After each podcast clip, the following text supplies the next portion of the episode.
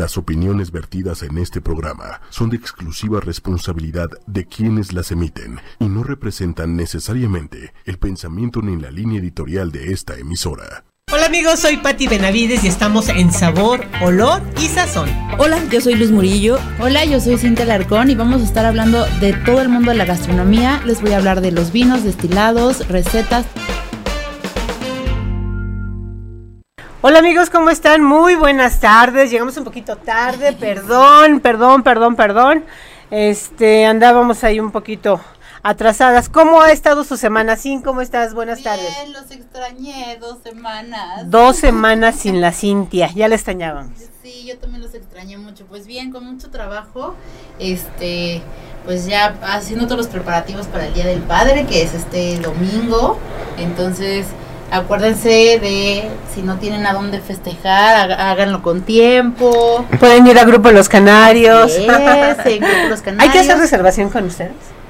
Eh, no vamos a manejar reservación, va a ser como vayan llegando. Por, eh, eh, eh, pasa algo bien extraño. eh, todo el mundo puede pensar que el mejor día del año de, al menos de Grupo Los Canarios, es el día de la, de la madre, pero no, es el día del papá. Es nuestro mejor día en todo el año, entonces es un... Yo sé por qué. Por las televisiones enormes que hay para ver los partidos, Sí, por el buen ambiente que hay, la buena comida, se la pasan bien, sí. te atienden lindo. No, seguramente debe ser por eso. Yo creo que sí, y ahí los esperamos con mucho gusto, entonces eh, con tiempo vayan y, y, este, sí pueden hacer reservaciones, nada más que hasta las 3 de la tarde y después, después de las 3 de la tarde ya no estamos tomando reservaciones y, y pues ahí los esperamos y en cualquier lugar que ustedes decidan hacerlo con paciencia y con tiempo y festejen mucho a sus papás y a todos los papás, muchas felicidades. Así es, tenemos muchos amigos que te, creo que te van a pasar el micrófono porque parece que no se escucha. Esa manita no se vio, pero era la de Diego que siempre nos está ayudando. Diego, buenas tardes. La verdad es que siempre nos está aquí auxiliando. Y decíamos que este domingo va a ser Día del Padre. Sí, Entonces, eh, pues a todos nuestros amigos que son papás, a los papás de nuestros amigos también, a los abuelitos, a todos, la verdad que Sabor, Olor y Sazón les manda los mejores deseos para que la pasen muy bien en compañía de, pues de sus seres queridos y, y los que representan la, la figura paterna. También a, a las mamás que son bien padres. sí. También hay mujeres que la hacen de mamá y de Y papá. del papá al mismo Igual que cuando lo mencionamos cuando el Día de la Madre. madre, Así es sí. que Y, y también reconocer porque eh, ese día pues la mayoría en la mayoría de los centros de consumo de los restaurantes y todo pues los que te atienden son los meseros ¿no? son es. hombres y son papás y entonces están trabajando ese día y así lo festejan ellos no así festeja mucha gente trabajando el día del padre el día de la madre entonces pues agradecerles y festejarlos este de esa manera entonces pásenlo lindo En esta semana, bueno, el fin de semana pasado, ya les había yo comentado de que había sido cumpleaños de Guy Santor. sí Le hicimos un festejo ahí en Odeón de Palmas, sorpresa, la verdad sí se sorprendió y nos dio mucho gusto de que estábamos como amigos eh, más cercanos de Guy, estaba Nadine, su esposa, Azar y bueno, el grupo de amigos que se lleva muy bien nuestro con... padrino Sergio Camacho. Sí, todo, de verdad, Roberto Hernández, Frederic Lejeune, Frederic eh, Neuhaus, no sé cómo se pronuncia, de Bridor, este, bueno, varios amigos que estaban ahí haciendo el festejo para allí, la verdad lo pasamos muy lindo ahí en Odeón de Palmas también, muchas gracias Sin, y muchas gracias también Antonio, porque siempre nos permite hacer este tipo de, de festejo. Y bueno, pues el día de hoy tenemos un invitado que él es ah, él es chef y es ah, Alejandro García Aguilar. ¿Cómo estás, Ale? Muy bien, Pati, muy bien. Feliz de estar aquí contigo otra vez. Qué bueno, pues bienvenido a Sabor, Olor y Sazón. La verdad es que mi querido Ale, ya nos habíamos conocido tiempo atrás. Nos conocimos en un restaurante que está aquí en la zona de Polanco y ahora pues anda haciendo otras cosas. Ya tiene eh, catering, donde da este servicio de catering. Sé que también estás dando clases, de cocina, ¿no? Clases de cocina y tengo un catering dulce. Bueno, yo lo llamo catering dulce. Ajá. Porque no hago otra cosa más que cosas, eh, postres, eh, pasteles. ¿Te gusta más lo dulce? Sí, claro. ¿Sí? Sí, sí, sí, claro, es, Yo- es lo yo- más rico. Yo me acuerdo de un postre que me hiciste efectivamente muy rico ahí en, en el restaurante en el que trabajabas, que se llamaba, se llamaba o no sé si todavía existe. No, se llamaba, se llamaba. se llamaba. Este, Kazuma, y la verdad ahí comíamos muy rico también, era comida, este... Asiática, japonesa. bueno, ja- asiática. Japonesa. Y el lugar estaba muy bonito, pero bueno. Y das clases de cocina mexicana. Doy clases de cocina mexicana, Pati. Qué padre. Sí, lo más rico, lo Sí. más, más rico. Y también de pastelería, pero sobre todo también mexicana. ¿Cómo se da una clase de cocina mexicana? Pues mira, hay que leer demasiado. Muchísimo, muchísimo. Hay que estudiar mucho. Sobre todo porque a mí me gusta llegar como al fondo de el por qué la receta, ¿no? ¿Qué ingredientes? Me gusta usar los ingredientes más tradicionales. Hay veces que obviamente no se puede, no es temporada, pero siempre eh, respetando el producto original. Si, si yo sé que en el pueblito, por ejemplo, de Morelos, se usa frijol vaquita negro, Ajá, con blanco. tratamos en la escuela a conseguir el, Ese frijol. El, frijol original. Si se hace con un tipo de chile, eh, por ejemplo el mole amarillo de Oaxaca, pues hay que ir a conseguir el, el insumo necesario para que sea la receta a lo mejor no no esté tal cual está en los libros pero sí más apegada no sobre todo porque son recetas de hace muchísimo muchísimo tiempo no Sí, que luego, o sea, sí hacen como variaciones de la receta, pero lo más padre es que no se pierdan esas Claro. recetas y que se continúe con la tradición de lo que tú dices, los insumos que realmente son y no hacer inventos de, ahí no conseguí esto, pues le pongo Claro, esto, ¿no? claro. Que yo haría eso. Bueno, Sí. bueno, mi querida Cindy no es una experta de la cocina, aunque cuando lo hace, lo hace bien, debo de mencionarlo. Ah, muy Eso bien. sí. sí, eso sí, soy muy dedicada.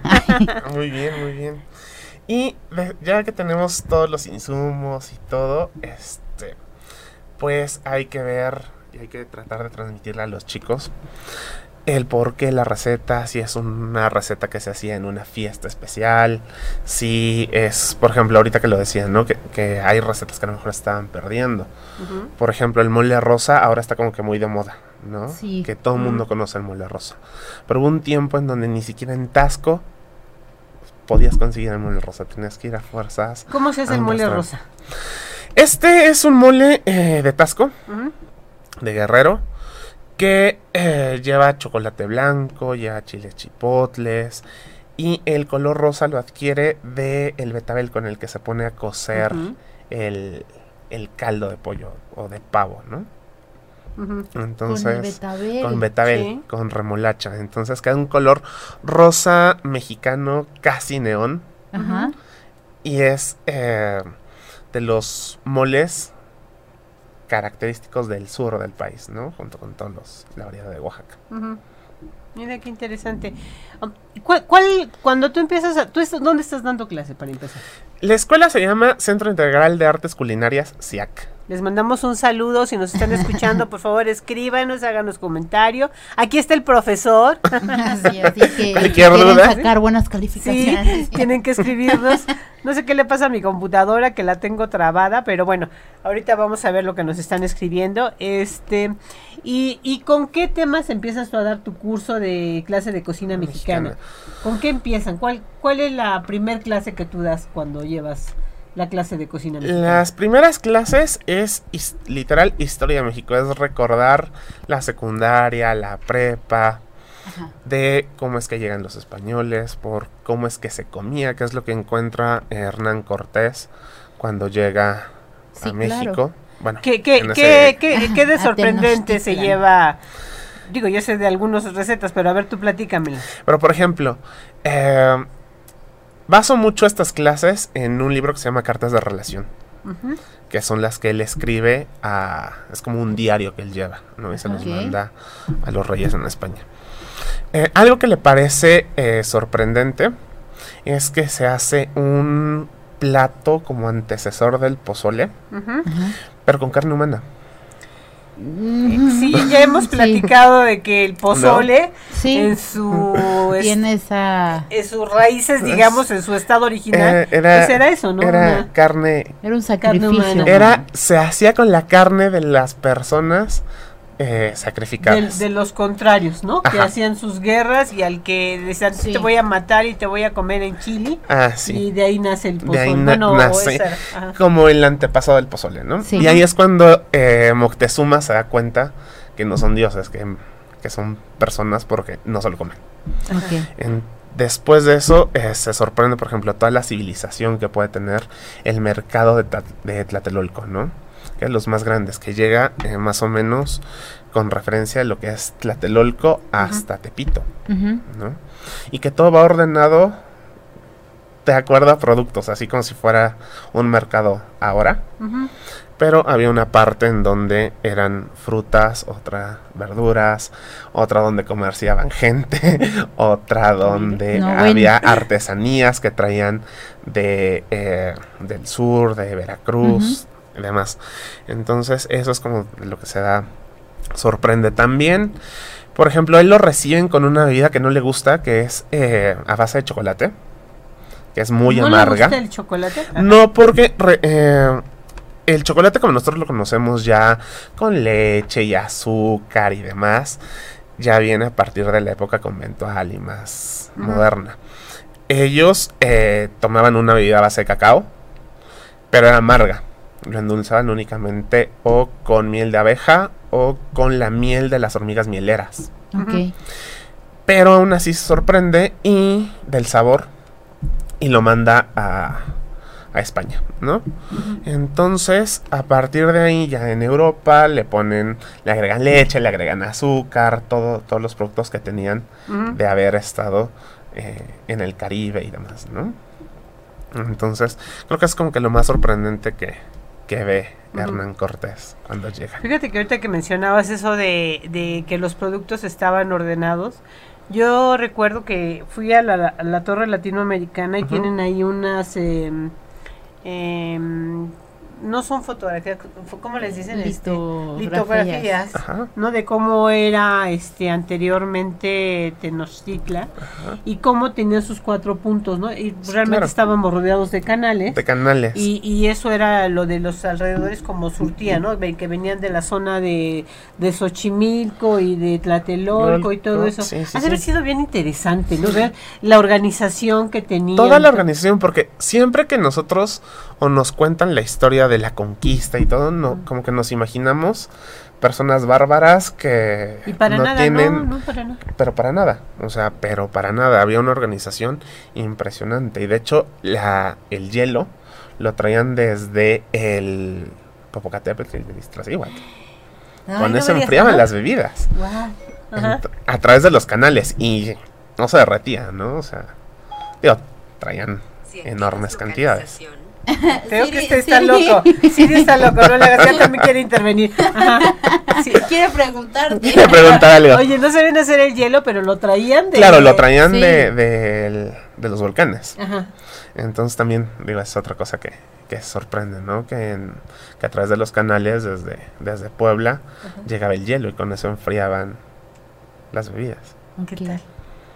Oye, chef, y por ejemplo, eh, ¿qué, ¿qué personas pueden asistir a tus cursos? ¿Ya tienen que tener conocimientos de cocina o No, es para nada. No, no, no, en no, no, para nada. Es una escuela donde empezamos de cero. Ok, Eh, las materias son eh, ¿Es licenciatura no, o es este? No, fíjate que no. En esta escuela no es licenciatura, es el, es el equivalente a una carrera técnica. Ah, ok. Ok. ¿Ok? Ajá. Pero la avala la SEP, está Ok. avalada por la SEP, tiene reconocimiento y todo. Entonces empezamos desde las bases de cocina francesa y nos vamos así como por todo el mundo y cerramos con cocina mexicana. ok. Entonces, eh, en, en la carrera no es necesario llegar con conocimientos previos, o sea, no pasa absolutamente nada. Nada. O- Oye, lo cual está muy bien, porque no toda la gente quiere estudiar una carrera, una licenciatura. Sí. Ajá. o tiene ¿no? el tiempo que ya trabaja. Claro. que- o necesita ya ponerse a trabajar y es una buena opción también este pues tener una carrera técnica Sí. bien cimentada Claro. con, con buenos conocimientos, ¿no? ¿Ha- ¿Hay edad? O sea, apart- o es... Pues mira, el- la edad que nos marca la SEP son 15 años, Ok, ¿no? A fin de cuentas somos una formación para el trabajo. Entonces, eh, nosotros muchas veces servimos como el puente de si alguien esté interesado y se decide estudiar la carrera. Si no, pues en- de algo le servirá Claro. tener el- O, o diplomados, ¿no? ¿Harán Mm. diplomados? es realmente es más como carrera técnica, más que un Ok. diploma, es como una carrera técnica. Entonces también va mucha gente, por ejemplo, he tenido alumnos que son nutriólogos, que son eh, licenciados en turismo, en administración, pero necesitan tener los conocimientos de cocina para poder dar el paso a lo mejor de ser únicamente eh, administradores o gerentes de, eh, de grupos y convenciones, a lo mejor ser ya gerentes de alimentos y bebidas, o que en el trabajo les pidan a los nutriólogos que, porque van a estar en un comedor, en, en un hospital o un comedor industrial, tener bien cimentada la base de la gastronomía, ¿no? Pues es una buena opción. Claro, siempre es una buena opción Sí, para claro. que porque lo, lo que acabamos de decir, o sea, no siempre tienes como el tiempo. El tiempo, claro. eh, y luego es una carrera Cara. no es cara. Es una carrera cara.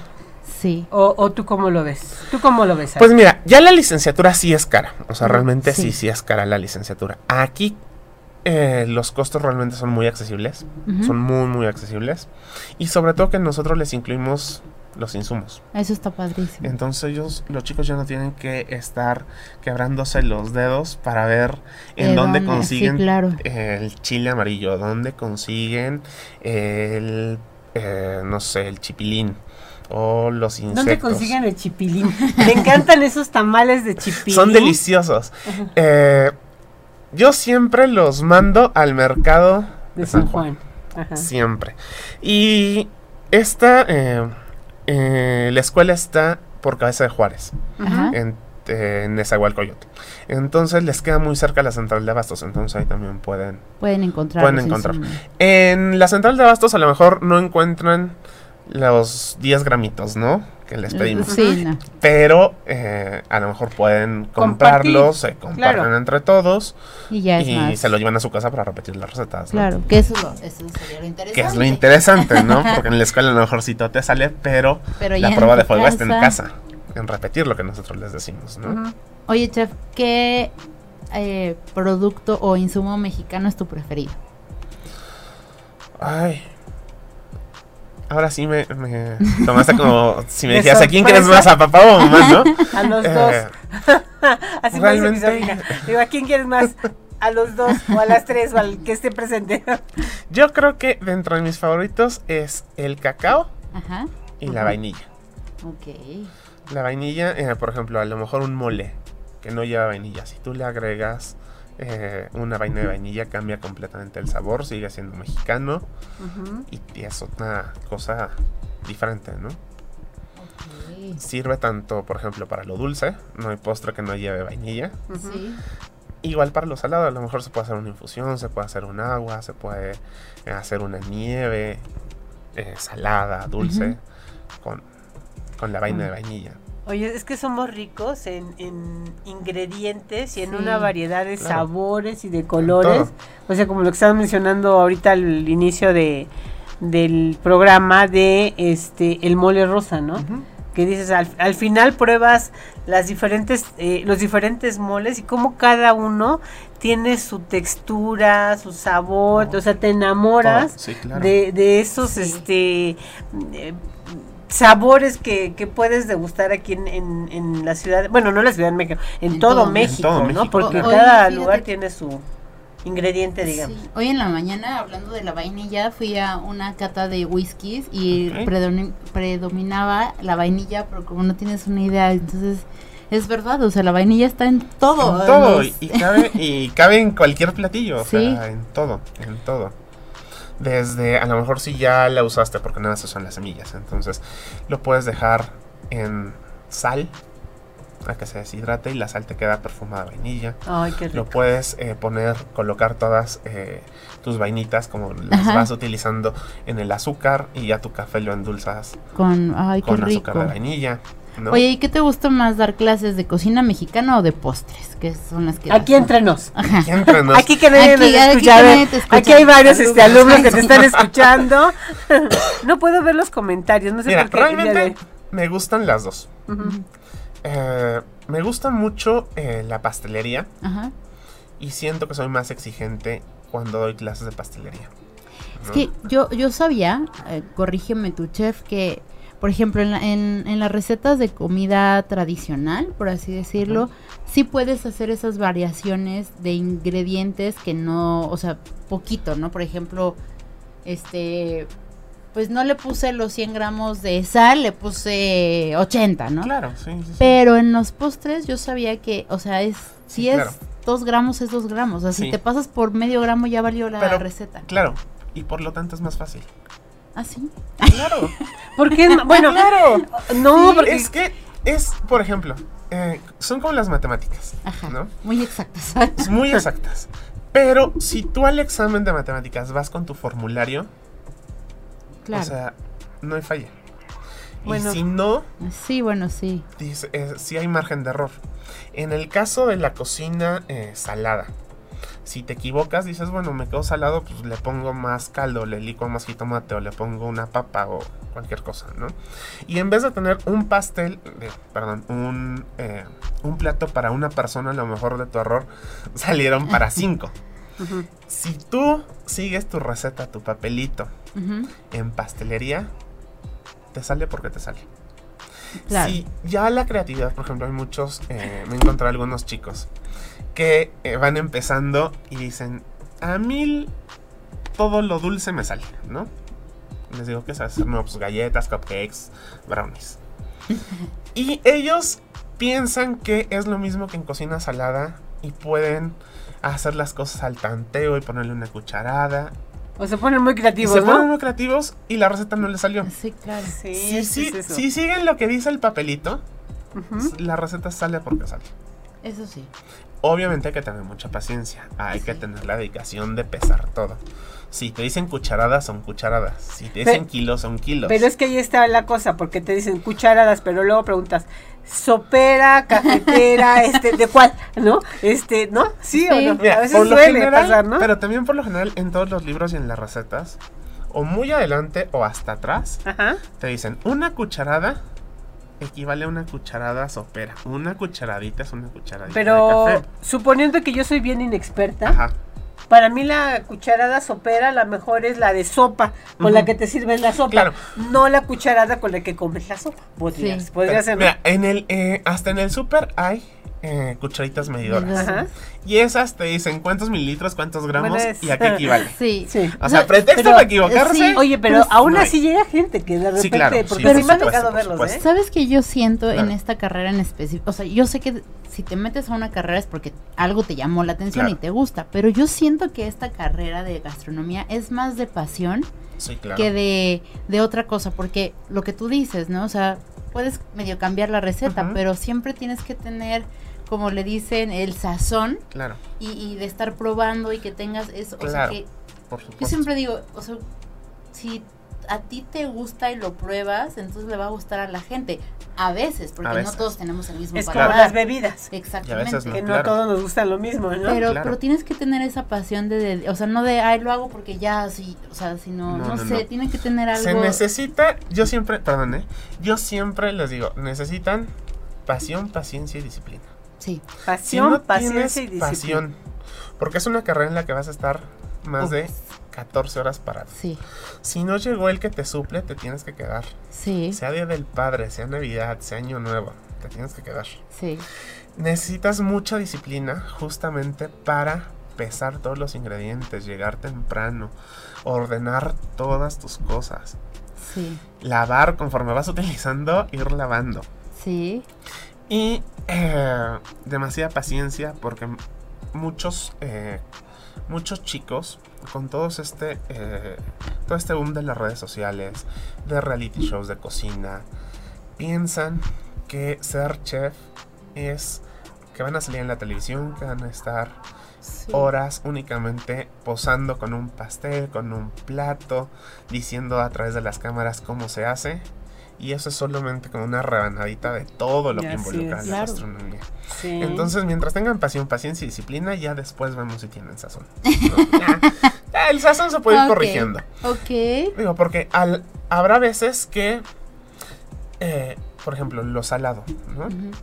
Tú, con que a lo mejor no tengas mucho sazón, pero tú vayas recordando qué es lo que usaba tu abuelita, qué es lo que usaba Sí. tu mamá, qué es lo que viste en los programas de cocina, que se lleva bien con la carne, con el pollo, con el pescado, te puedes ir dando una idea. Probando, probando, probando, puedes saber si ya te pasaste, si le falta sal, si le falta alguna hierba, algo. Entonces yo creo que esa es la base, la pasión, la paciencia y la disciplina. Pues ahí tienen los tres consejos básicos para, es, para poder saben. ser este chef, pero yo creo que también mucho es ya traer el sazón, ¿no? Sí, claro. Porque, ah, ah, mira, hay personas que de repente resultan extraordinarios en lo que hacen y digo fuera de serie y no, han- no han más que visto, no han ido realmente a una escuela, pues antes las mayoras, ¿no? O sea, Claro. son las personas Claro. que eh, eran las que enseñaban y pues no tenían una escuela, la escuela eran ellas. Era el día a día. Era la tradición, era lo que veías en tu Sí. casa, ¿no? Y eso es algo que va, por ejemplo, muy de la mano con la cocina mexicana. Que son recetas que van de generación en generación, que tú lo viste, que lo hacía tu abuelita, que a lo mejor venía de eh, Guerrero, de Oaxaca y de Michoacán y te va diciendo cómo hacerlo. A lo mejor, eh, por ejemplo, mi abuela eh, tenía una medida para todo, era una cuchara. Entonces, sus recetas eran en base de esa cuchara. Del que agarrar. cuánto. No, sí, bueno.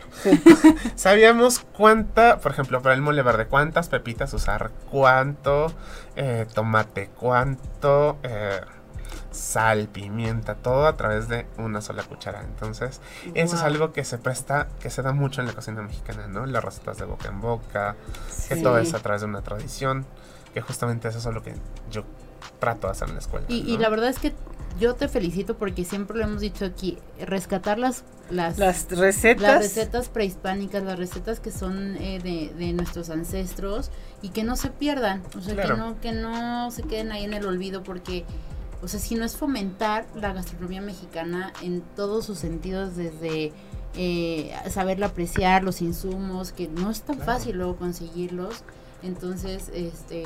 Qué padre, Claro. qué padre que, que rescaten todo esto, ¿no? y que haya haya maestros de cocina mexicana.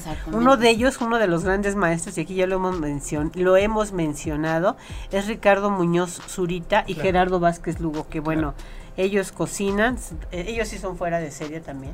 Sí. Este, uno, la- bueno, Gerardo Vázquez Lugo, y yo de verdad lo digo, hemos ido a comer frijoles ahí a, a su restaurante, bueno, hasta los frijoles, limpiamos el plato porque tienen, tienen sabor a, a casa, tienen un sabor muy auténtico, muy sabroso.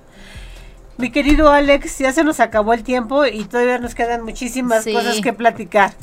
Pues antes de que te vayas, este quiero darte las gracias y dame por favor tus redes sociales para que nuestros amigos que te están viendo y oyendo el día de hoy te puedan contactar si quieren algún catering, si quieren alguna clase de cocina mexicana o si quieren más información de la escuela, ¿dónde se pueden contactar contigo? Mira, para contactarse conmigo en, eh, para algún catering o algo así, eh, únicamente tengo Facebook e Instagram. Estoy en Facebook como Aguilar Alejandro Ajá, y en Instagram como Alejandro García Aguilar. ok.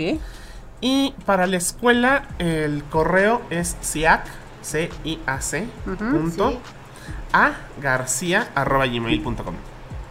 Pues ya saben, si quieren información o quieren escribir y lo quieren hacer a través de nosotros, nos pueden escribir en arroba eh, sabor, olor y sazón en Ajá. ocho y media para tener la información de los cursos del chef y pues directamente acaba de dar sus redes sociales. Y si, sí. y si tienen eh, alguna duda, pues contáctenlo Pues sí. y ya pueden hacer todas las preguntas. Ale, muchísimas gracias. Muchas gracias a ti, Pati. Muchísimas gracias. Gracias, Ale.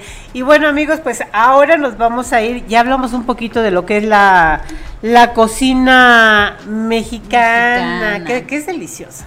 Yo encanta, yo, a mí me encanta nuestra cocina mexicana. El día de hoy también les traigo regalitos, los tengo aquí al frente, no los, no sé si ya los vieron, pero traigo regalitos para Ay. ustedes, para los primeros. Hoy nada más vamos a decir a los primeros cinco que nos escriban. Así es. Traen revista de Batel, traen recetarios de los de arroz, alguno trae de carne, este, entonces los invito para que nos escriban y nos digan, yo me quiero ganar este el recetario, El recetario. de que nos trajeron hoy el programa de sabor, olor y sazón. Son cinco, entonces a los primeros cinco, cinco que nos escriban, se los van a llevar así nada más. Así Y- es y que déjenme decirles de verdad, que en, en- en los recetarios, este, tanto en la revista de Batel, vienen unas recetas increíbles y, y los eh, reportajes que hacen. Y en, la, en la- el recetario de arroz, hay unas recetas de arroz que ni se imaginan, o sea, de verdad, dulce, salado, este, muy prácticas, ahí te viene el paso a paso y, y, este, están muy bien, ¿eh? De verdad,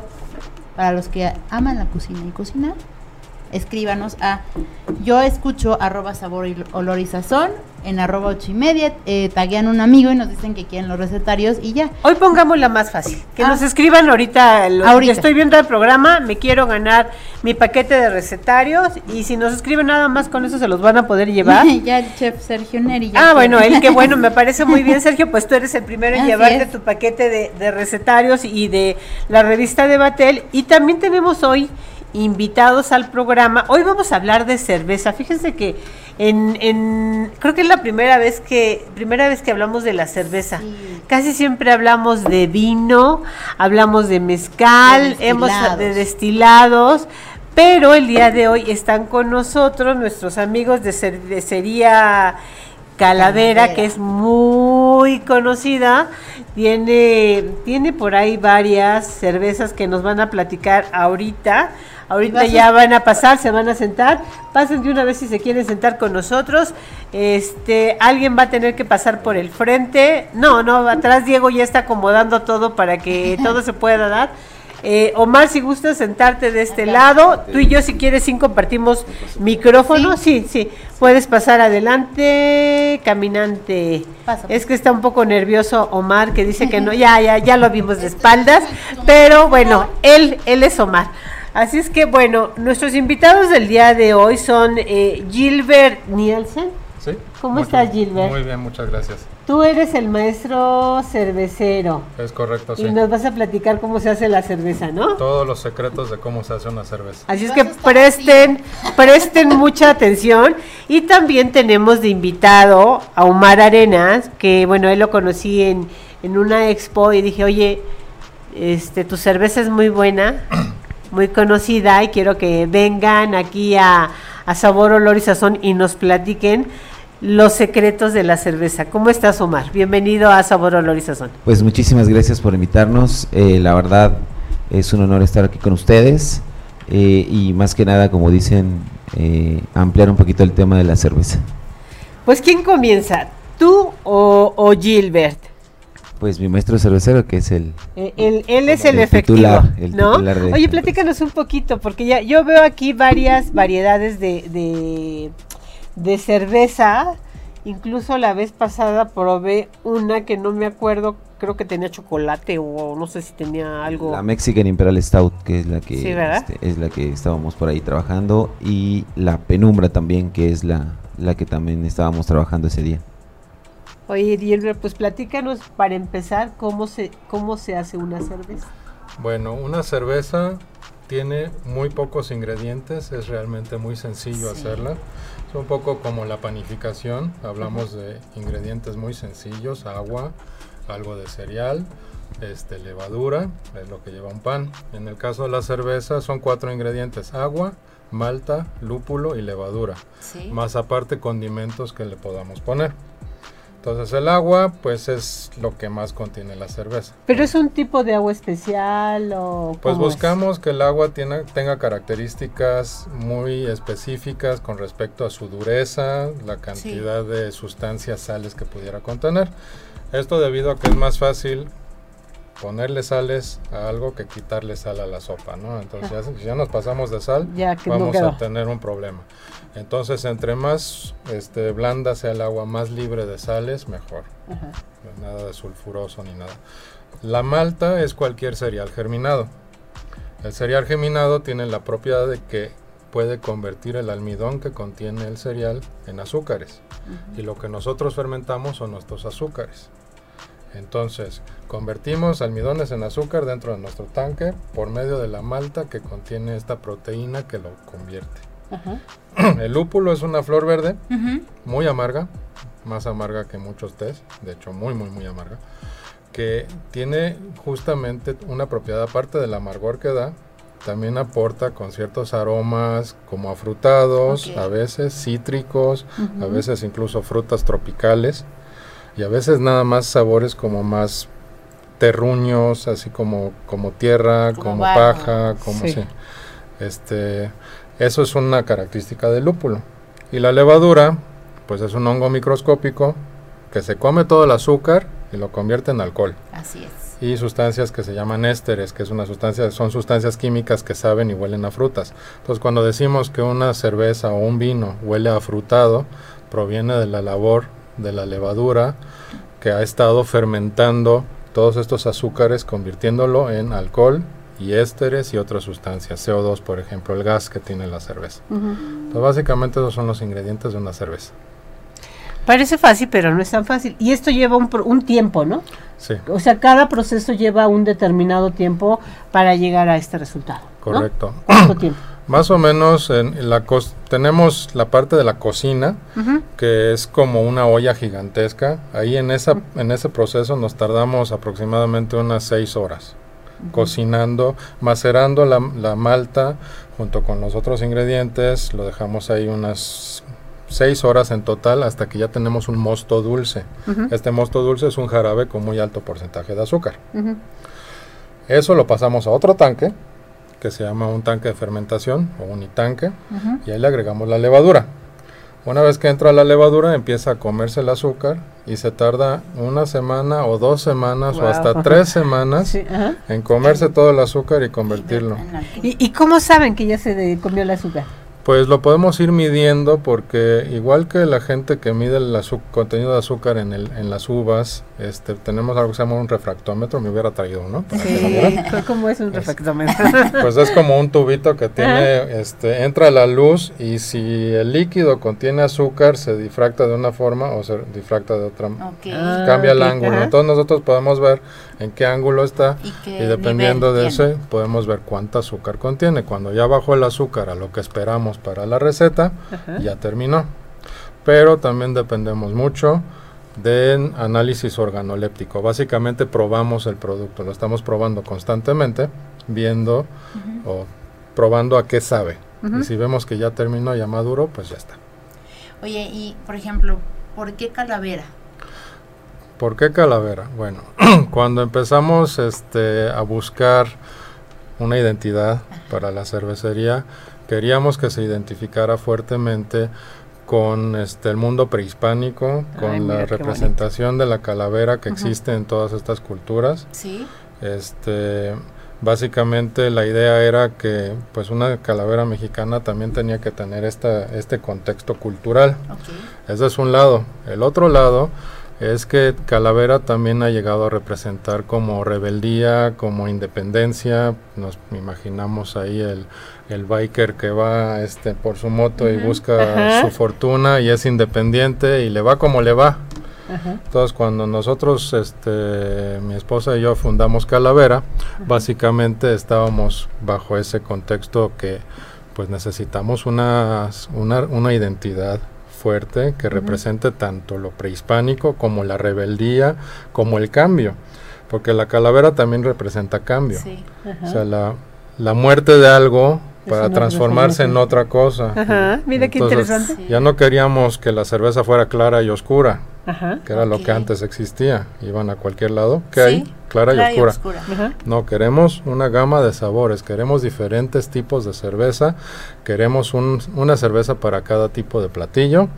Wow, eso está bien interesante. Es Ajá. un poco Nos faltó ambicioso. el maridaje. Ay. es, es ambicioso porque, Sí. como, por ejemplo, ¿qué tipos de cerveza encontramos en calavera? O sea, ¿qué, ¿cuántas calaveras hay? ¿Cuántas calaveras? Pues ahorita Es tenemos... una gran familia. Sí, es una familia grande. Tenemos siete que son de línea Ajá. y estamos constantemente desarrollando nuevas. Tenemos unas que son de temporada. Este, por ahí hay una que es de Navidad, se llama Yule. No la, sí, es esta. ese. Ajá. Este es una cerveza de Navidad, la hacemos como si fuera ponche. Ok. Entonces tiene ingredientes como de ponche de posada. Ujú.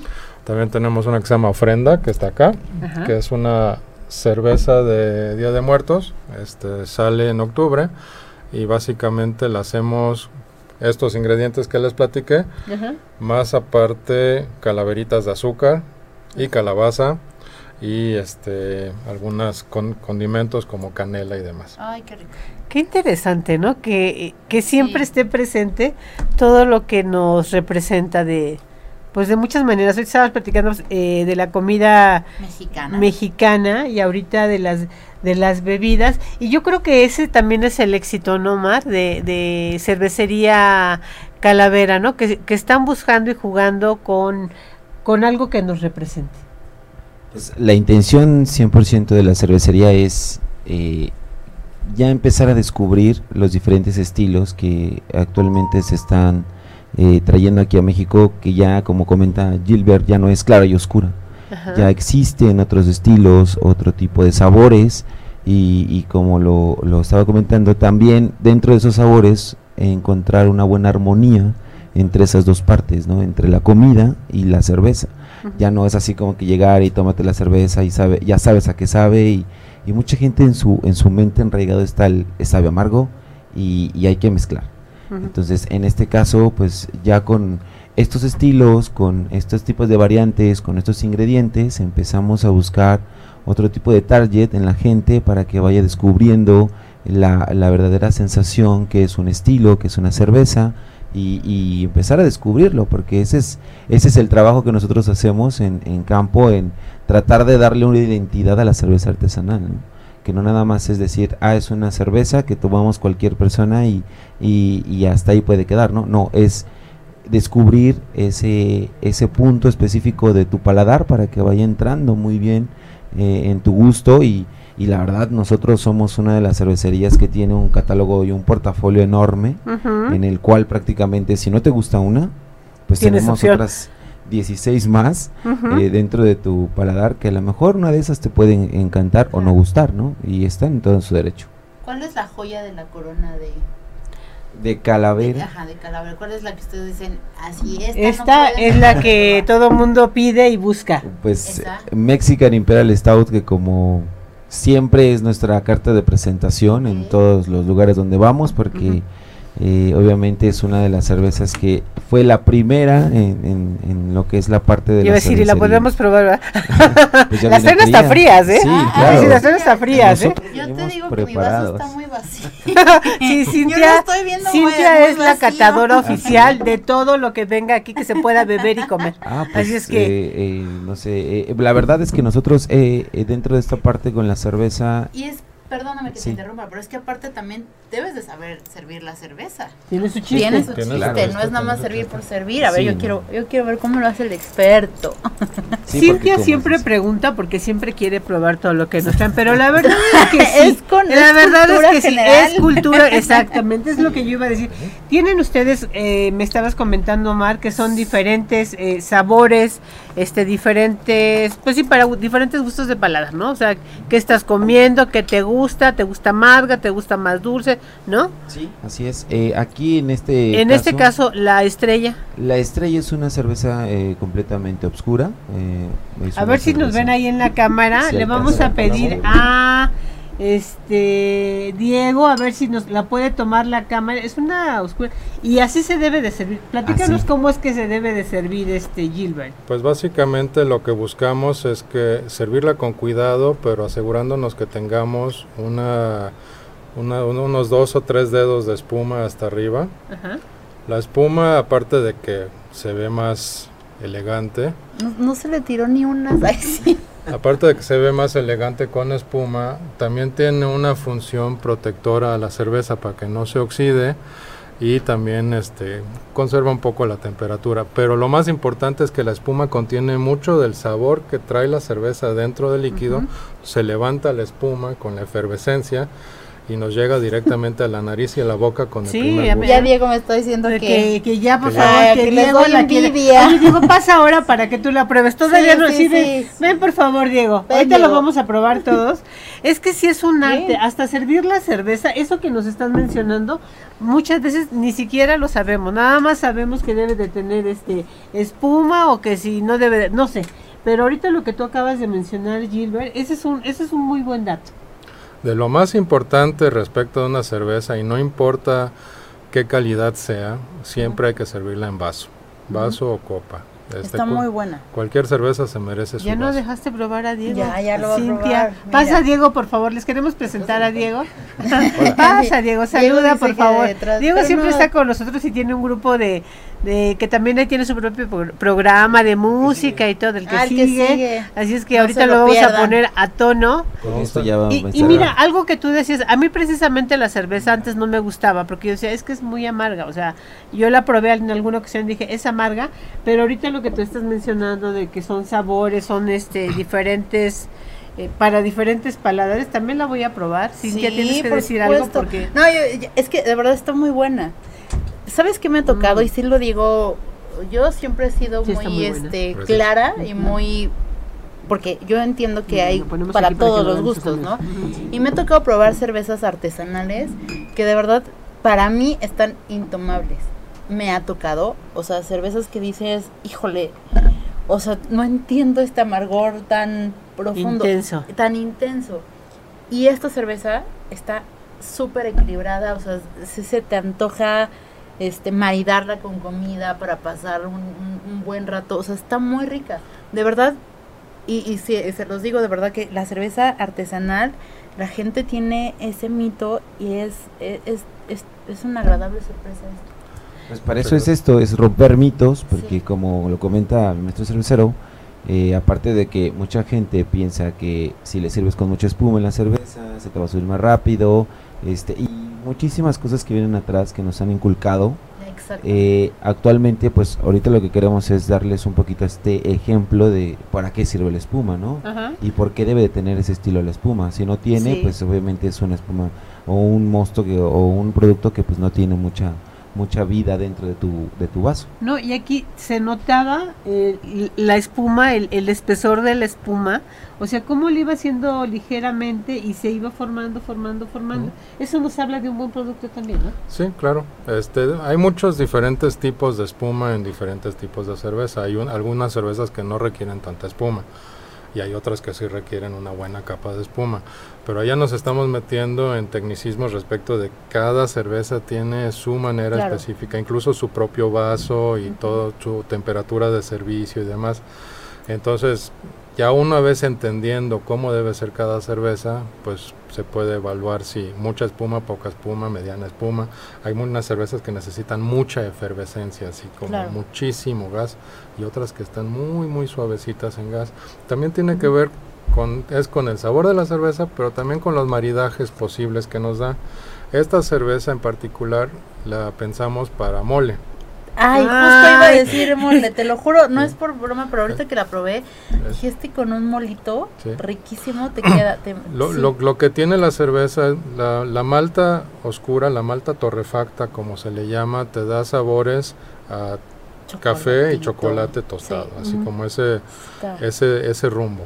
Sí. Pero también le agregamos a esta cerveza cuatro chiles, tiene chile ancho, guajillo, morita y chipotle. Qué. No es, no es muy intensa la, la cantidad de chile, no es mucho. Sí, no, Pero sí, para dar. pero sí se siente, ah, o sea, sí, sí, sí percibes el picorcito rico que te dan. Es para dar ahí como una complejidad.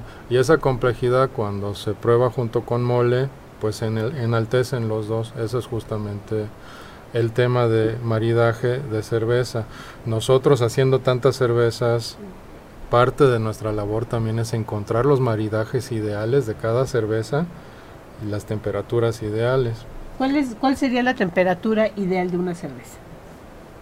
Pues la temperatura ideal de una cerveza varía entre cada estilo. Ajá. En este caso, por ejemplo, la Mexican estamos hablando entre 9, 8, 9, 10 grados Ajá. y podemos a lo mejor subirlo un poquito más. Eh, depende también las otras cervezas, por ejemplo, una güera galáctica que es una, un La, estilo la güera galáctica, ¿cuándo la sacan? ¿La tienen todo el año? Porque ya me estabas Sí. diciendo de Día de Muertos, de Navidad, Pues ¿no? es, de hecho esa cerveza es la que tenemos de línea. La güera galáctica, ¿eh? Dentro de la- del portafolio de línea que sacamos todo el año, esta es una de ellas, entonces es una cerveza completamente refrescante. Yo siempre, siempre que vamos a todos los lugares, siempre he dicho, esta es también una carta de presentación para la gente que si no te gusta la cerveza artesanal o que ya tuviste un contacto con la cerveza artesanal y no te ha gustado tanto sus sabores, esta te puede romper un poquito ese tema, ¿no? Porque es una cerveza ligera, fresca. La intención o la característica principal es darle un equilibrio en el lúpulo, notas cítricas, integrado un poquito la nota de este de fruta tropical, pero sin darte tanto el amargor presente, ¿no? Una sedosidad en boca. Entonces, Esa me gustaría a mí. Sí. Voy, a, voy a interrumpirlo nada más para saludar a Patti Toscana, que nos está viendo desde Gloria del Mar. Patti, te mandamos muchos saludos y a Héctor Hurtado. Mira, aquí nos, por ejemplo, nos faltaría el pescado a, a la, la talla. talla. ¿Con qué cerveza la podemos tomar, por ejemplo? eh, pues pescado a la talla, yo sí me iría un poquito con la güera galáctica. Ajá, O también traigo aquí eh, ¿Esta? esta, ajá, ¿qué es? es la triple de abadía. Ajá. Es una cerveza que hacemos con No sé si la azúcar. alcanzan a ver, pero. ajá. Entonces, esta cerveza eh, quedaría perfecta. A lo mejor pueden, podemos igual implementar un poquito el tema como los vinos, ¿no? El blanco con pescados, aquí no. Aquí también me atrevo a decir que ya lo, ya lo hemos probado, una penumbra, eh, porque es un estilo lager, que son cervezas refrescantes, Ajá. pero también que es, un, es obscura. Podemos también encontrar buenos platillos con, con- con comida del mar. Ahorita mencionaste lager. Rápidamente, así que nos digas qué es lager. ¿Qué es Que lager? entender Mm. qué es lager. Lager tiene que ver- el nombre lager tiene que ver con guardar o reposar durante cierto tiempo. Ok. Tiene que ver con una fermentación en frío, donde para simplificarlo mucho se habla de dos tipos de levadura. Hay muchos tipos, pero realmente se cortan en dos familias grandes, las que son lager o, alt, o baja, este, baja fermentación y las ale, que son alta fermentación. Las ale, que son casi todas las que usamos nosotros, que son de alta fermentación, Sí. fermentan a una temperatura un poco más elevada y generan más sabores como afrutados, más complejos, más especiados. Las lager, que es baja fermentación, fermentan más frío y a, ma- a menor temperatura la levadura trabaja un poco más lento y no genera tantos sabores especiados, condimentados y afrutados. Entonces resalta más bien el sabor de la malta, del grano. Ok. Entonces, cuando estás haciendo recetas, cuando estás haciendo cerveza, necesitas decidir, bueno, ¿qué, qué quiero? ¿Quiero que sepa más a malta, a grano? ¿O quiero que sepa más afrutado como fermentación? Y ya decidiendo eso, puedes empezar a decidir qué tipo de cerveza o qué levadura vas a usar. Esa es la, distinción principal. Lager, baja fermentación, ale, alta fermentación. Oye, además, qué bonitas las etiquetas, ¿eh? Sí. Es- son muy artísticas, están. Me gusta cada una de. No sé si tú ya las viste, pero ve. Sí, es todo. Ca- cada mira, es que una de ellas como que te cuenta una historia, ¿no? Sí, todas. ¿Dónde está cervecería Calavera? ¿Dónde los Bueno, encontramos? nosotros, eh, la planta está ubicada en Vallejo, en Poniente 152. Nos tienes que invitar luego a, No, a ir no, a la está- planta. invitados. La Claro verdad que es sí. que nosotros Sí. también tenemos diferentes este, actividades también en la cervecería, también cuando gusten asistir. ¿Qué hacen ahí en la cervecería? Tenemos un desayuno el primero de cada, el primer sábado de cada mes, en donde prácticamente la gente está en contacto directamente en la cervecería con el maestro cervecero. Eh, se les sirve un buen desayuno para que aguanten un poquito este, este ritmo de cerveza. Y obviamente lo interesante es la plática que podemos soportarles a la gente para que conozcan un poquito más el tema de la cerveza en general, desde historia, el proceso y también la historia que traemos con la cerveza. Da- Eh, eh. ¿Dan cursos? ¿Son cursos?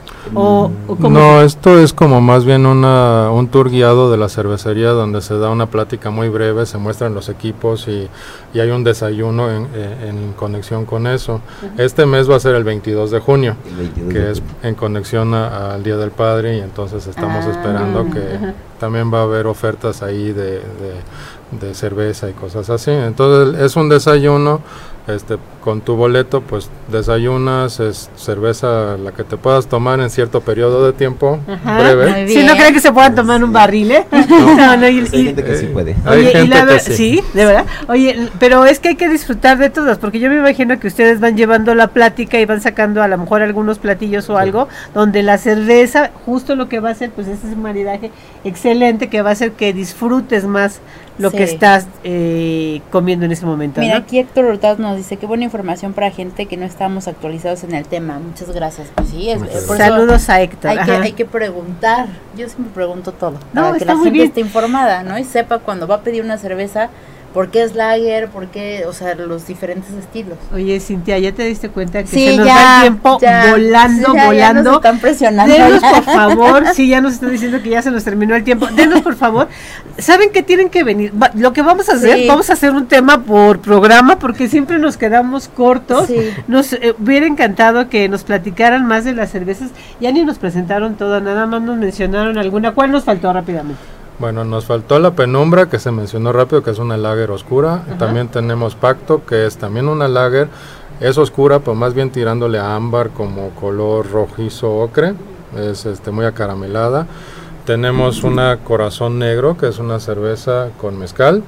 Este, Ok, usamos, usamos eso de estar fuerte. muy fuerte, 12%. Yo creo que no- nos están Y muy- presionando porque ya quieren Sí, probar no, la cerveza. Más bien están porque que están levantando la mano, que no nos preocupemos, que quieren, quieren pasar a degustar. Ya chicos, ahorita van a pasar a, a degustar.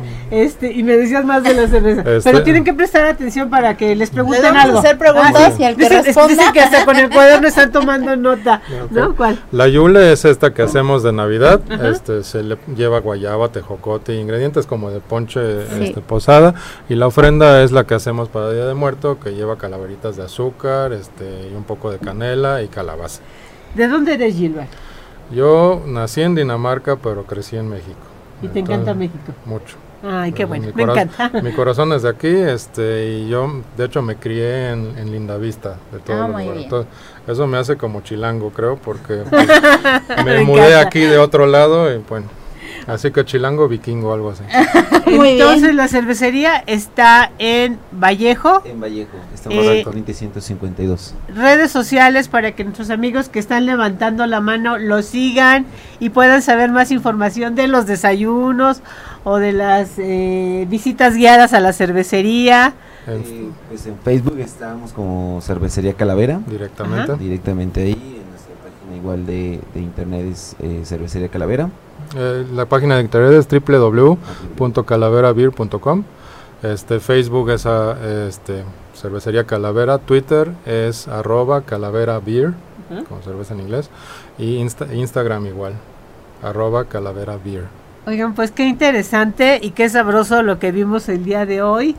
Les prometo que vamos a tener una cápsula con ellos. Vamos a ir a la es. cervecería y vamos a hacer una cápsula para televisión. Y Diego nos tendrá que acompañar. Diego nos va a acompañar y el equipo que tiene atrás de todos los que están ahí levantando la mano también van a ir, ya nos dieron hasta las gracias. ¿eh? Ya- ya nos dieron las Nunca tenemos ese público, debo de decir, debo de decir. Entonces oyeron que había cerveza y hoy hasta público hay allá atrás de, de cabina. Así es que, más, ¿eh? ¿verdad? Así es que Gilbert y Omar, muchísimas gracias, por haber venido. Sí, la, hago yo el compromiso aquí público de que vamos a grabar algo para el programa de televisión de Sabor, Olor y Sazón. Recuerden amigos que estamos saliendo los domingos y los martes a las 8 de la noche por Total Play en el canal 165. Y bueno, pues la cita de hoy ya se acabó, Acabó. ya nos pasamos unos minutitos. Recuerden que todos los jueves de 6 a 7 estamos aquí. Cintia, muchas gracias. Muchas gracias, me encanta estar con ustedes. Qué bueno que ya estás otra vez con Sí, nosotros. Omar, gracias por habernos acompañado. Gracias por habernos invitado y cordialmente la invitación estamos para que vayan a la cervecería. Muchas Ya gracias. escucharon todos. Gilbert, Muchas gracias a ustedes. feliz de que estés con nosotros. Y amigos, pues yo les doy las gracias. Soy Patti Benavides y nos vemos en otro programa más. La siguiente semana ya nos están diciendo que salgamos para que puedan probar las cervezas. Ay, ¿eh? salud. Ay, Nos vemos hasta la próxima. Bye. Bye. gracias.